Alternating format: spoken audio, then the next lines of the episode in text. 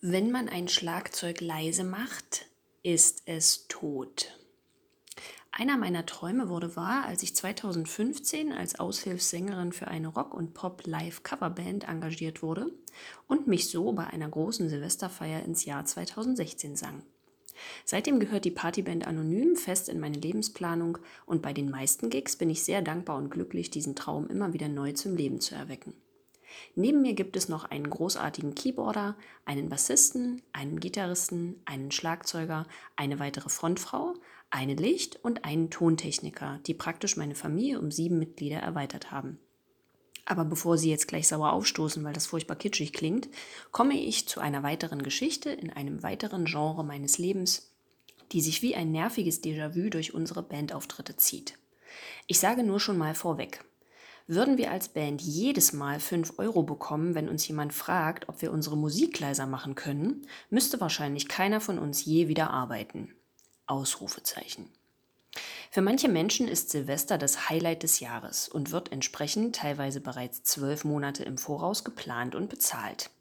Was jedoch selten in jene Planung einbezogen wird, sind die Essensmengen zu Weihnachten, was, Achtung, Spoiler-Alarm, zeitlich vor Silvester liegt und auch in der Regel von vielen ausführlich zelebriert wird. So versetzt dann regelmäßig die Tatsache, dass der Reißverschluss des bereits drei Monate zuvor gekauften Abendkleides am 31.12. eine Stunde vor Partybeginn alles tun wird, außer zuzugehen, so manche Langzeitplanerin immer wieder in eine spontane Schockstarre und tiefe Depression. Mal ehrlich, dass Silvester nach Weihnachten gefeiert wird, ist auch echt jedes Jahr wieder eine total unangenehme Überraschung und könnte doch jetzt langsam mal flächendeckend überdacht werden, oder? Dann könnte man vielleicht zukünftig auch auf den zwangsläufigen spontanen Einkauf von Leggings mit 100% Stretchanteil und Longbluse verzichten. Die Tatsache, dass Silvester so viele Menschen von der heimischen Couch auf Partys zieht, sorgt bei uns als Band dafür, dass wir ebenfalls nicht auf der heimischen Couch sitzen müssen und obendrein gut dafür bezahlt werden, dass wir unseren Hintern heben, auch wenn für einige von uns der 31.12. gleichwertig ist mit einem 2.2., einem 6.7. oder jedem anderen beliebigen Tag im Jahr. Das wird aber natürlich kein Partygast merken. Egal, ob er beim Losen den Platz im Auto vorn links gezogen hat oder sich bereits vor dem offiziellen Jahreswechsel mit dem All-Inclusive-Angebot seiner Eintrittskarte auf dem direkten Weg ins Delirium befindet. Wenn es auch nicht Vertragsbestandteil ist, ist es für uns doch eine Selbstverständlichkeit, dass wir in Glitzer, Glanz und Glamour springen, bei dem der Reißverschluss natürlich tatsächlich auch zugeht und im Scheinwerferlicht nicht minder professionell gut gelaunt sind als Helene mit ihren 20 halbnackten und eingeölten Tänzerkumpels.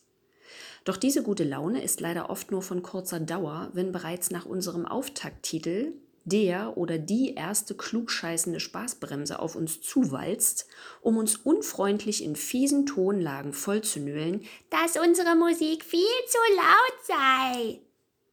Wir versprechen dann grundsätzlich durch zusammengebissene Zähne, angespannt lächeln, dass wir natürlich sofort leiser machen, tun das aber nicht und freuen uns dann umso mehr, wenn dieselbe klugscheißende Spaßbremse nach dem nächsten Titel feststellt, dass das ja nun viel besser sei. Eine Erklärung zwischendurch.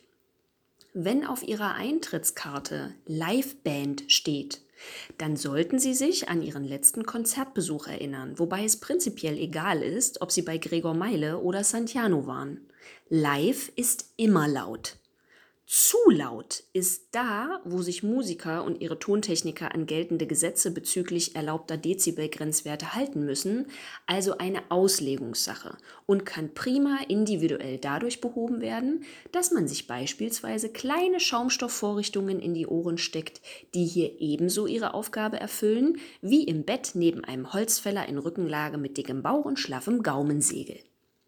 Darüber hinaus ist die Auswahl an Silvester-Events schier endlos und man kann sich von fast jedem Veranstalter eine Landkarte der Räumlichkeiten geben lassen, um seinen Platz weise mit gegebenenfalls größtmöglichem Abstand zu jeglichen klangverstärkenden Soundboxen auszuwählen. Entscheidet man sich also zum Beispiel als tanzwütiger Senior mit gut funktionierendem Hörgestell zum wiederholten Mal für dieselbe Lokalität, die jedes Silvester wieder dieselbe Liveband engagiert und dies auch jedes Silvester auf den Eintrittskarten in Schriftgröße 400 Punkt bewirbt, hält sich das Verständnis für dieselben Meckerorgien der immer selben Senioren echt in sehr engen Grenzen. Vergreift man sich dann uns gegenüber auch noch im Ton, muss man leider schon mal damit rechnen, gesagt zu bekommen, dass. Bevor man die Band verbal zusammenfaltet, auch einfach mal der Lautstärkeregler am eigenen Hörgerät vom Anschlag wegbewegt werden könnte, bei der Auswahl der nächsten Silvesterfete gern auf eine Dinnerparty mit James Last aus dem Kofferradio ausgewichen werden kann, ein Schlagzeug, wenn man es leise stellt, tot ist, die Tischplätze unmittelbar neben der Bühne sich eben nicht für Gespräche ohne Punkt und Komma über alle Vorkommnisse des vergangenen Jahres im flüsternden Diskretionston eignen und man deshalb bitte sterben gehen soll, wenn man wohlwissend für eine Liveband bezahlt hat und nun stattdessen mit leisen Schlafliedern von Heinz Rühmann ins neue Jahr gelullt werden möchte. Ausrufezeichen. Tipp für die Praxis. Überlegen Sie sich gut, wie Sie Ihr Silvester verbringen wollen. In der Regel haben Sie gut einen Monat im Januar des aktuellen Jahres Zeit, Ihre Entscheidung zu treffen, bevor alles ausgebucht oder im Preissegment unverschämt unerschwinglich ist. Wenn Sie ein Event auswählen, bei dem die Stimmung mit einer Liveband angeheitert werden soll, nutzen Sie das nächste Konzert in Ihrer räumlichen und geschmacklichen Nähe, um sich einen Eindruck von Live zu machen und legen Sie sich anschließend entweder schon mal einen Vorrat an Oropax in die Nähe Ihres glitzernden Abendtäschchens oder ändern Sie Ihre Silvesterpläne augenblicklich. Kaufen Sie Ihr Abendkleid möglichst ein bis zwei Nummern größer und verschieben Sie tiefgreifende Tischgespräche lieber aufs neue Jahr, wenn Ihr Tinnitus sich wieder gelegt hat. Prosit Neujahr. Rock'n'Roll!